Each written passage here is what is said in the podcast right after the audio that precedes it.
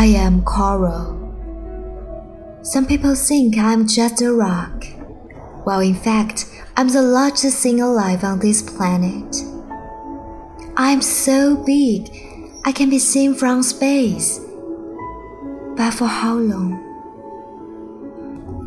I grew for almost 250 million years, and humans came along, and now one fifth of me is gone. Sure, I live at the bottom of the sea, and you might not see me that often, but you do need me.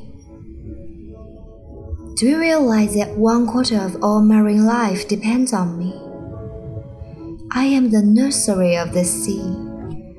Little fish depend on me for food and to hide from the big fish. And guess who eats the big fish? That's right, you do. I am the protein factory for the world, yet you raise the temperature of the ocean so I can't live here anymore. And when big storms and tsunamis barrel through the ocean, I am your fortress. Yet you tear me apart with dynamite and poison me with cyanide. Well, here's a crazy thought. Stop killing me.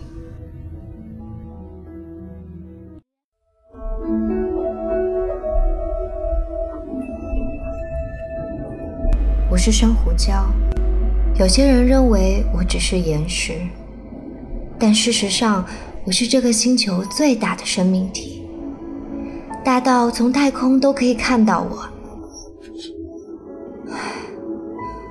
但还能持续多久？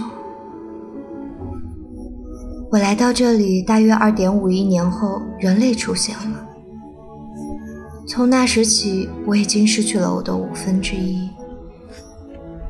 是的，我生活在海底，你们很少能见到我。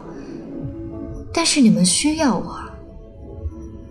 你们知道有四分之一的海洋生物都依赖我生存吗？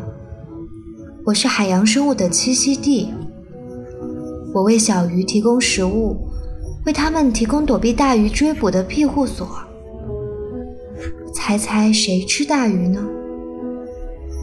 是的，是你们。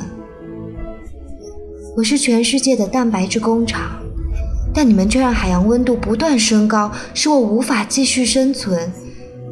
当风暴和海啸在大洋上呼啸而过时，是我在为你们遮挡。然而你们却用炸药把我撕碎，用氰化物来毒害我。我有一个疯狂的想法，不要再伤害我了。